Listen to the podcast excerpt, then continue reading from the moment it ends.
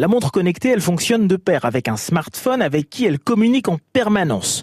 Ce nouvel outil technologique vous permet de consulter discrètement vos messages, d'en envoyer, de lire les titres de l'info, de jeter un coup d'œil à vos mails, de surveiller votre cœur, de compter vos pas, d'afficher une carte avec son GPS intégré. Bref, cette montre connectée, elle est bien plus qu'une vulgaire toquante. Que dit ton détecteur? Jusqu'à combien est montée sa force de combat? Qui plus est, elle ne se choisit pas qu'au look. Car pour embrasser l'ensemble des fonctionnalités de ce petit bijou de technologie, il faut avoir un modèle le plus compatible possible avec votre téléphone. Un modèle sous Android ne donnera pas le meilleur si vous l'associez à un téléphone Apple, un téléphone iOS et vice versa. Deuxième élément à savoir, mieux vaut avoir toujours son chargeur à proximité.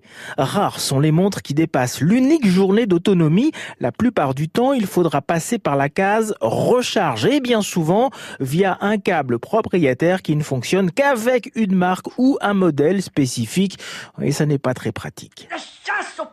Le marché est aujourd'hui dominé par l'américain Apple avec son Apple Watch. Elle offre, c'est vrai, le meilleur couple smartphone-montre. L'Apple Watch dispose de fonctions assez innovantes comme l'électrocardiogramme qui vous prévient en cas d'anomalie. Mais la bestiole a un prix à partir de 429 euros. Le Challenger, c'est le coréen Samsung qui propose de très nombreux modèles dont la Galaxy, une montre ronde qui ressemble à s'y méprendre à une montre traditionnelle avec pour avantage une excellente gestion de la batterie. Comme pour le système d'Apple, vous pouvez même payer votre baguette de pain avec votre montre. Parmi les outsiders, beaucoup plus économiques, on trouve la marque Fitbit, spécialiste de la montre de sport, Oppo, qui lance un premier modèle qui lorgne sans vergogne sur l'Apple Watch, tout en fonctionnant sous Android.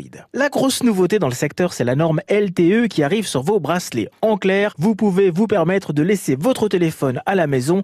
La montre communique directement avec les antennes du réseau 3G ou 4G pour aller récupérer des informations, de la musique, des photos. Ça, c'est à vérifier au moment de l'achat. Ça fait 12 francs, monsieur, s'il vous plaît. Pour résumer, choisissez une montre compatible avec votre téléphone, vérifiez bien l'autonomie en fonction de votre activité et optez pour un modèle qui dispose des fonctions qui vous sont vraiment nécessaires, comme le paiement sans contact par exemple. Et si vous voulez voir de près à quoi ressemble l'une de ces montres, je teste sur francebleu.fr la nouvelle Oppo Watch. Voici notre monnaie.